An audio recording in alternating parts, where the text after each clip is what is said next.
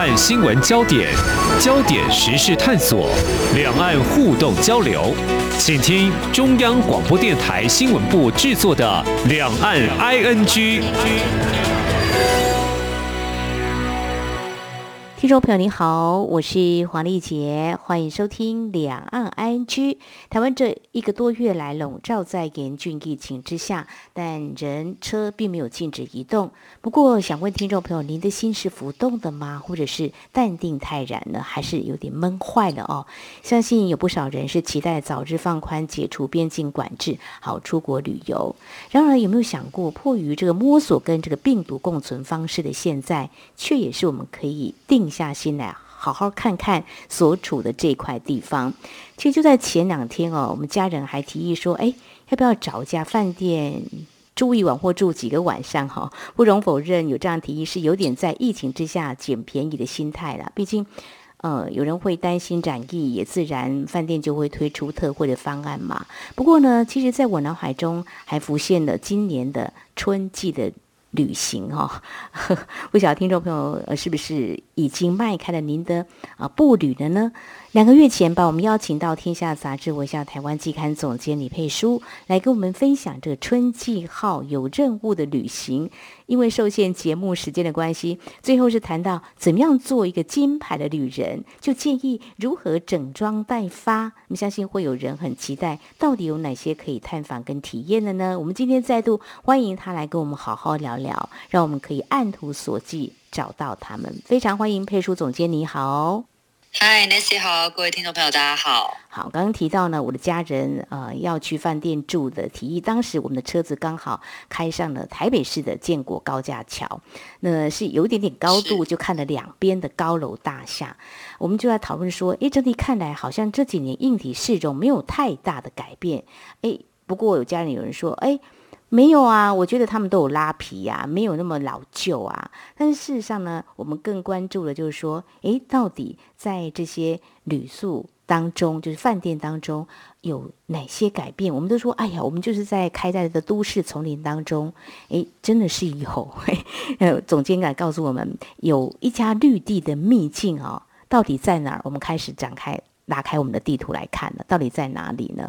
好，没有问题。我其实这一次想要跟大家聊的吼，嗯、比较像是说，我们其实去选择，就台湾人啊，我觉得其实蛮幸福的啦。嗯、就是我们出去玩的时候是可以选择旅店，然后或者是饭店，嗯、那更多的其实是民宿。然后讲到这个民宿又更有趣了，因为现在民宿，台湾民宿真的非常的多。那我们常常在跟受访者聊天的时候，他们就说，我觉得那个台湾根本就是民宿的博物馆啊，因为每一家民宿，它代表着是一个。呃，主人或者是创办人或者是老板，他的风格样貌，嗯、所以不同的老板、不同的 style，他会呈现出不一样他的作品。那呃，我们这次在想要倡议的是呃，负责任的旅行嘛，也就是我们有任务的旅行。嗯、这个任务呢，就是让你带着永续的心态出发，所以包括不管你的旅程也好，或者是你在选择住的地方也好，也许都可以去想想看，说我们身为一个金牌旅人，可以做到什么样的事情，不过每次谈到这个永续，吼，嗯，就会觉得说，哇，我要找一个环保旅店，然后低碳民宿。就感觉要什么碎木板，然后没有那个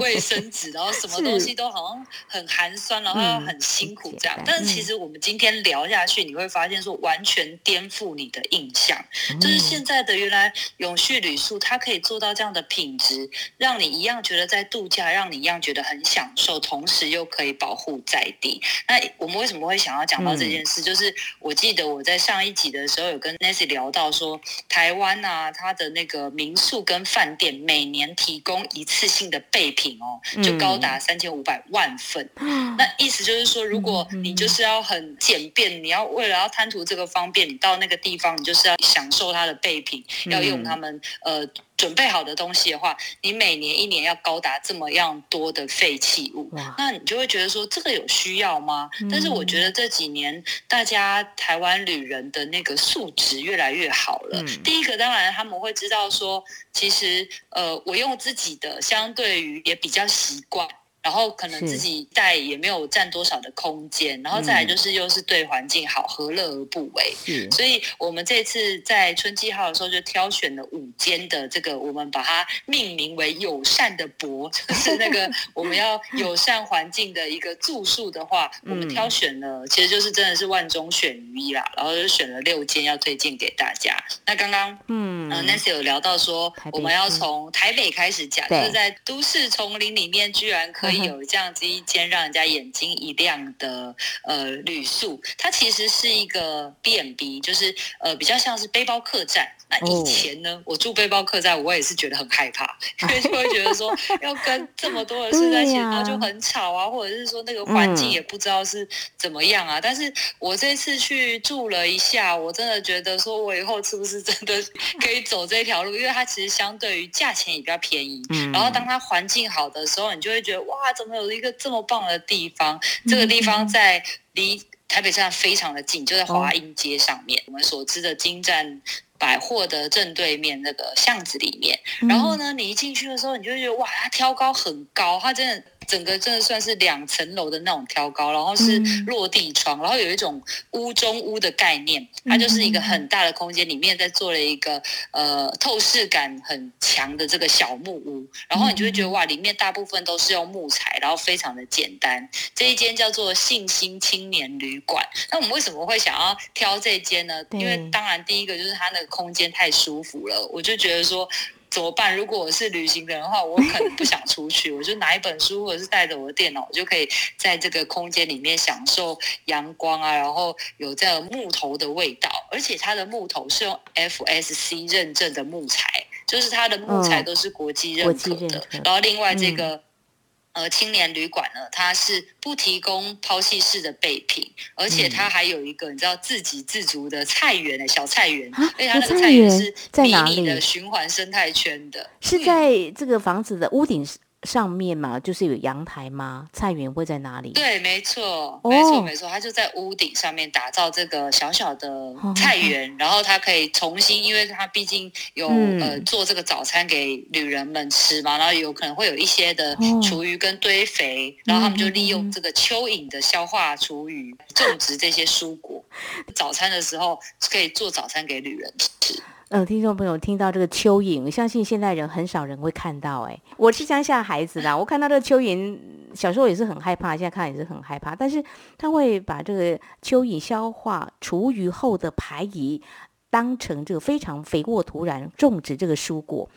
哦，我觉得在这个台北市，我们也可以这样讲，寸土寸金嘛。如果说以这个房价很高很难买，可以这样来说了哈。还有刚好位在接近这个台北市的这个转运站，就是北车这一带，其实就是也是地段呢非常的精华吧。但是它是在小巷子里头，就呃世外桃源的感觉，就是找到一个、呃、很棒的一个地方哦。那在这样的地方种蔬果啊。哦，这个真的是很少见，所以我觉得，嗯，就是老板很有心啊。可不可以谈谈这个老板的想法呢？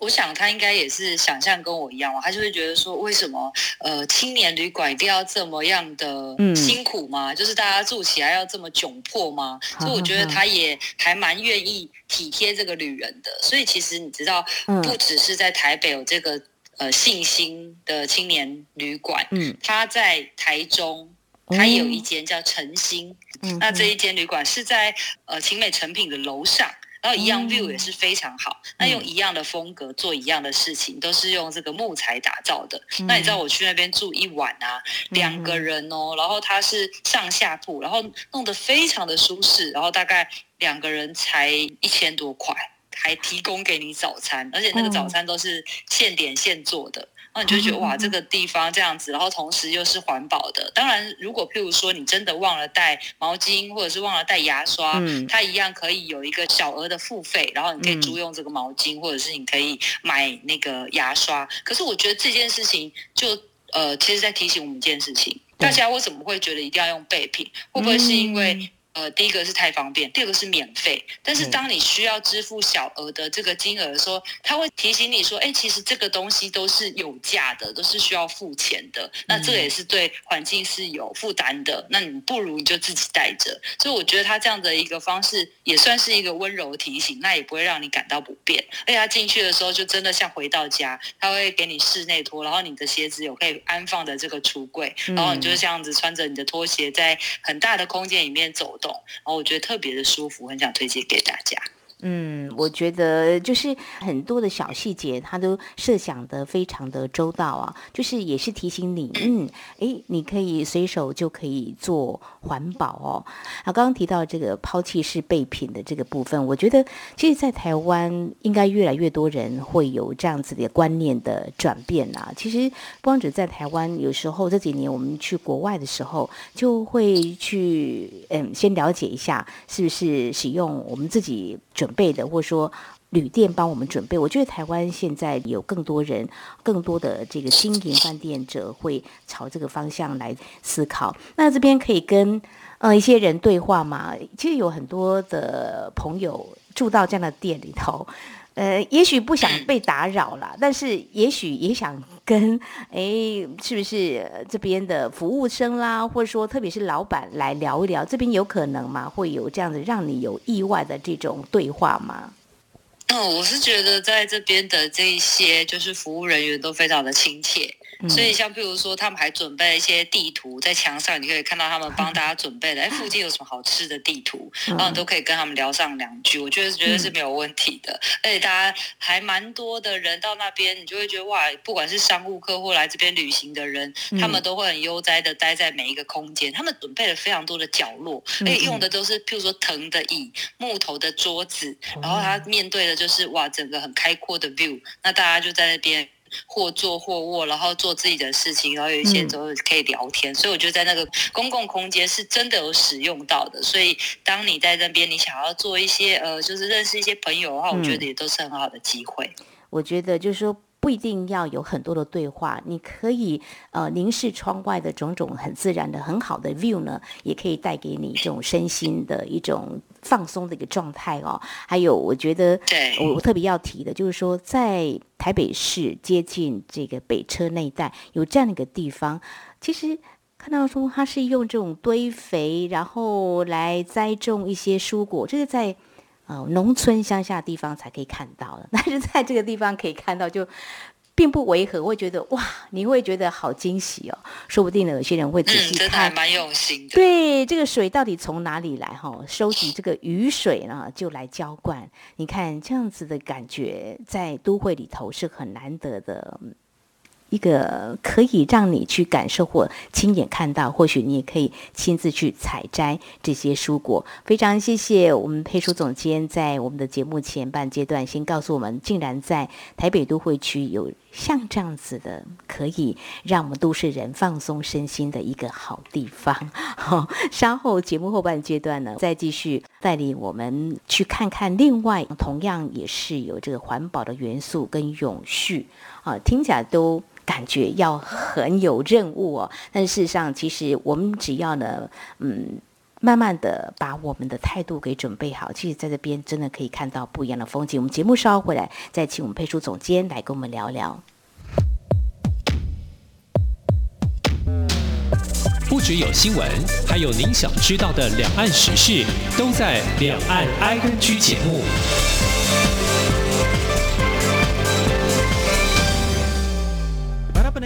央广联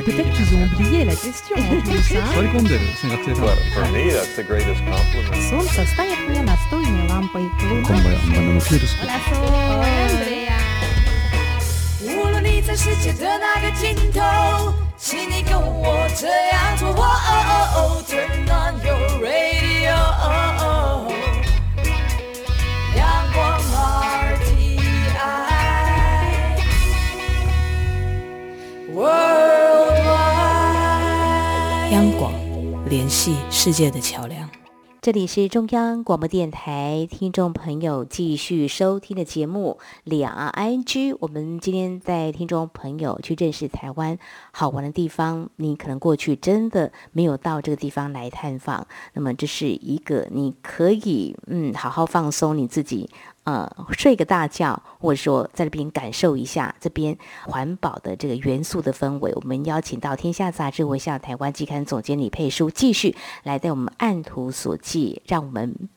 都可以当一个金牌旅人。好，背书总结，接下来我们要来到在中部，就是南投这个地方。南投是台湾唯一不靠海的。这几年，相信中国大陆的听众朋友，如果有趁着机会到台湾来旅游的话，或许有些人也有到过这个南投日月潭附近。我们来谈一谈，另外这家是在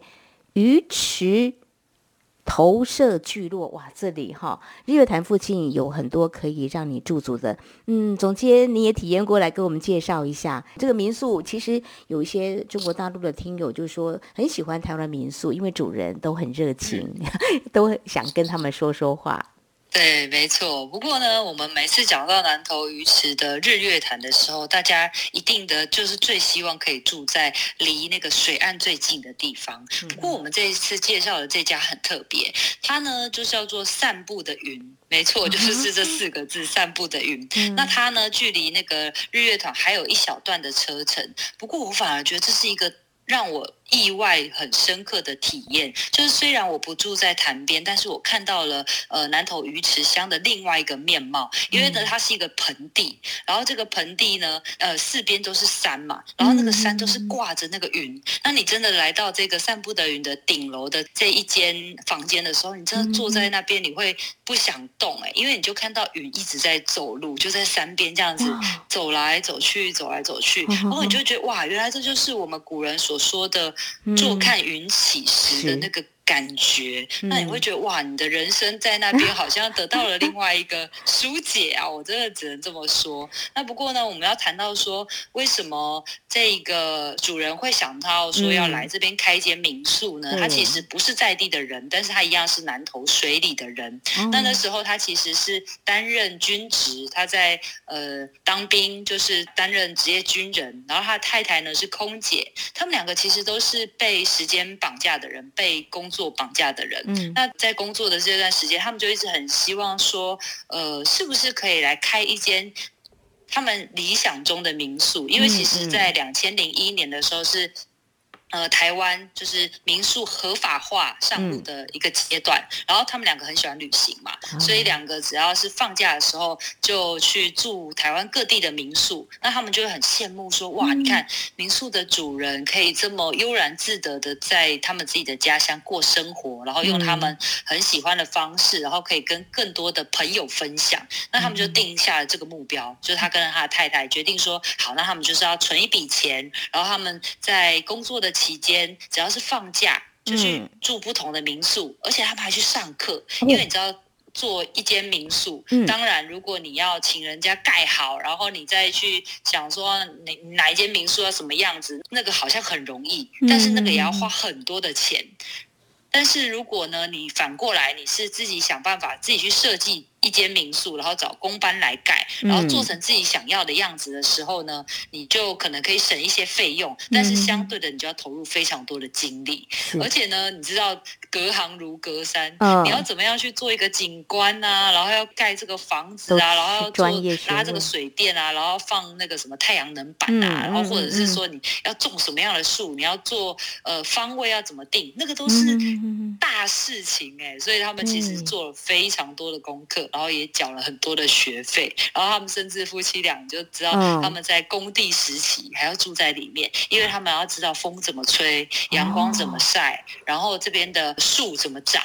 这样子的话，才能够真的盖一间对于在地是适合的房子。所以他们盖完之后呢，你会觉得哇，很漂亮，但是同时很低调，很融入当地的地景。嗯、而且一进去，你就会觉得哇，好凉哦。然后我还以为我，嗯嗯嗯、因为我是其实是前两个礼拜去的嘛，那时候我记得台北天气都还蛮闷热的。嗯哼。不过来到这边的时候，你就觉得说哇，怎么好像有开冷气？我一问，他就说哎，没有啊，没有开冷气啊，我们就只有窗户。户而已，就是要说、哦、哇，当你就是建筑的方式盖对了，它其实可以省电，然后省很多的能源，嗯、然后包括你知道，我就想说他们是不是其实有一个隐藏的班底，就是会有什么园丁啊之类的？没有吗？就他们夫妻两个打理这一切，很大的一个民宿，啊、对。然后呢，它外面的户外都是直升墙。然后有譬如说呃爬墙虎啊，或者是说可以开四季的花，或者是轮流开的花，然后你就可以增添这一些绿意，然后同时又可以降低西晒的这个温度，达到节能省碳的效果。然后同时你又好像你住在一个 garden 里面，就觉得好棒哦。而且因为你知道这个投射，为什么它叫做投射呢？其实就是大家知道南投日月潭那边住的原住民是少族，那少族他们当初跨越浊水溪。进来的时候，第一个聚落就是投射。这个地方，所以才叫头第一个聚落。然后在这边就有非常多的人文的发展啊，历史的发展啊。那包括这边其实是保留了台湾乡村的原貌，路都小小条的，然后是丝瓜很重要的产区。所以这边散步的云呢，我觉得很值得一来呃来住的原因，除了它的房间很漂亮之外，你知道几乎每一个一样都有浴缸，然后你可以看到这个远山，然后呃甚至你在吃饭的时候它。开了一扇很大的窗户，它可以看到外面呃槟榔树的呃，就是一个很像森林的概念。过去我们对于槟榔树可能有一些误解，但是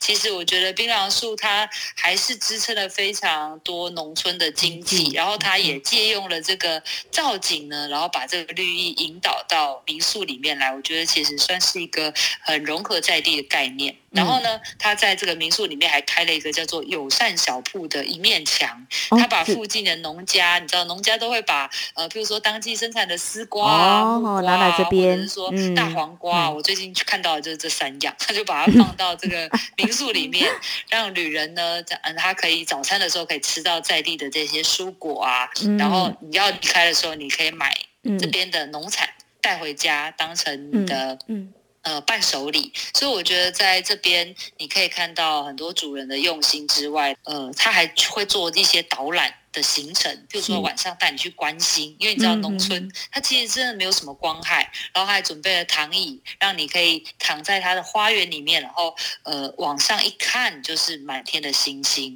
然后包括你知道我们过去讲说活盆地就是会端腰腰，就是会有很像弹簧床的这个泥土的，其实大部分人都以为只有屏东的牡丹乡东原这个草上飞这个草原才有，其实投射这边也有。有一个这样子的一个呃泥土的盆地，所以他也会带你去这个投射聚落的这个盆地，赤脚踩在土地上，让你知道什么叫做大地的弹簧床。而且最近据我所知，好像也是呃那个。金针花在那边有盛开，所以我觉得在这边有非常多可以玩的，嗯、然后可以吃的、嗯、可以享受的一个风景，很值得推荐给大家。哇，金针花一般人的印象就觉得台东才有种嘛，好，想不到这边也有，还有槟榔树，我们对它不要太多误解，感觉我们就环抱了森林，槟榔树就在我们旁边，那视野非常的好。相信就是不光只是在都会区的你我，也许呢在周边的一些县市也会想说来这边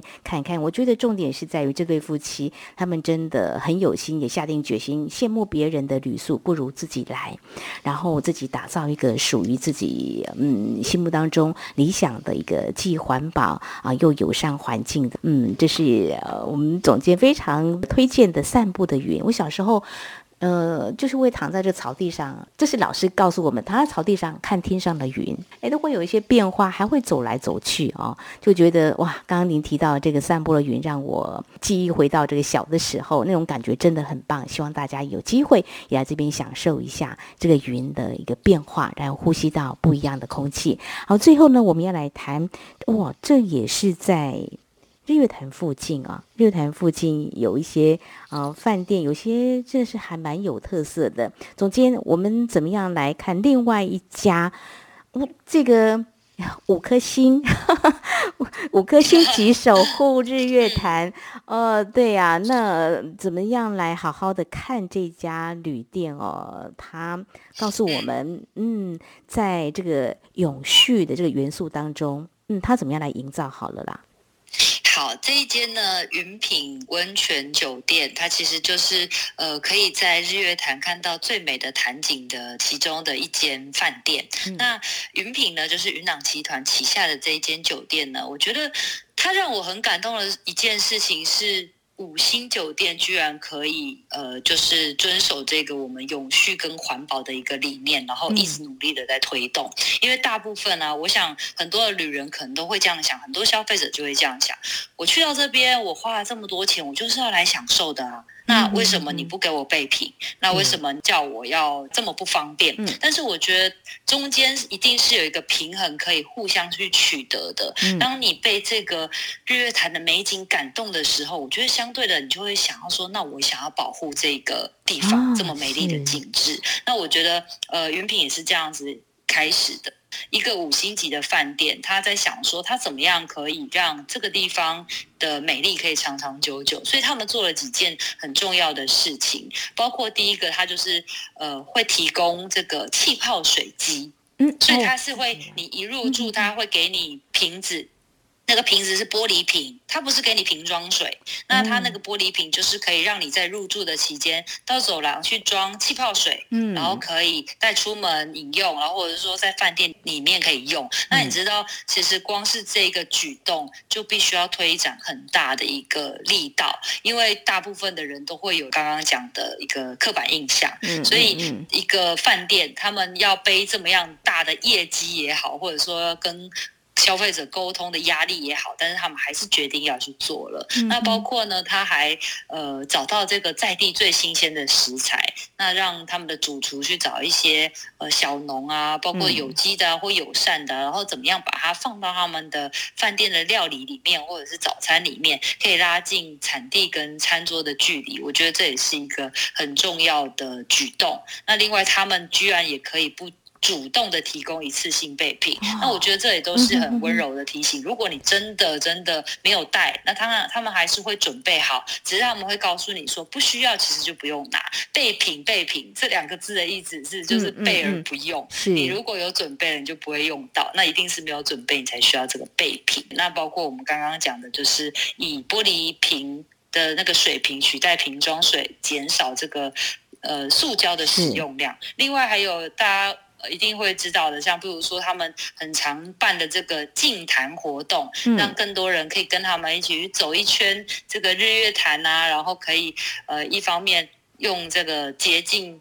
环境的方式，又又同时又是一个很好玩的一个活动，来保护这边很美丽的景致。所以我觉得他对于呃这在永续的这一个，他为台湾做了一个算是先驱型的，因为。大家知道，一间民宿它量体没有这么大，它要改变，他自己就是老板，很方便。呃，相对于我觉得是相对于比较容易的。但是，身为一个五星级的酒店，它可以做出这样子一个不一样的举动，然后想要号召更多人往前进。我觉得主事者有相当的一个毅力跟呃一个努力的这个心情，想要分享给大家。大家可以支持，是真的要支持。我觉得很不容易，因为一般人会觉得我来住到五星级的饭店，哎，怎么到里面发现这个也不方便，那个也没提供，会不会生气呀？哈，他不怕这个 呃住宿的客人生气，这是一个改变的开始，减少塑胶使用量，还来净日月潭净坛，我觉得真的是一个非常友善周边的环境来守护这个日月潭，真的要好好的来支持。所以真的。我们准备好，我们这样子的一个旅游态度，如果不一样，我们心情感受也自然不同，看到的美景也会慢慢的会长出不同的力量，也希望是注入环保的能量啊！真的，听众朋友，这个全球气候变迁，我们最后谈这个有点严肃，大家真的还是要来想一想哦，极端气候。真的是人类的浩劫，台湾快要迈入夏天，到底有多热？最近我们看到啊、呃、一些报道，像在印度有一些国家，温度都飙高到摄氏五十度左右。他们开玩笑说，我们被丢出这个地球之外，你看很接近太阳。他们是这样子来自我讲，可是这都 真的是好令人担忧的一件事情。所以我想呢，我们希望更多人选择这个永续的。铝塑，让地球哈、减少不再飙高温呐哈，或者是在下这个暴雨。所以今天真的要非常感谢我们天下杂志微笑台湾季刊总监李佩书您的推荐跟分享，谢谢您，谢谢，谢谢，谢谢大家。好，以上就是今天两岸 ING 节目，非常感谢听众朋友您的收听，黄丽姐祝福您，我们下次同时间空中再会。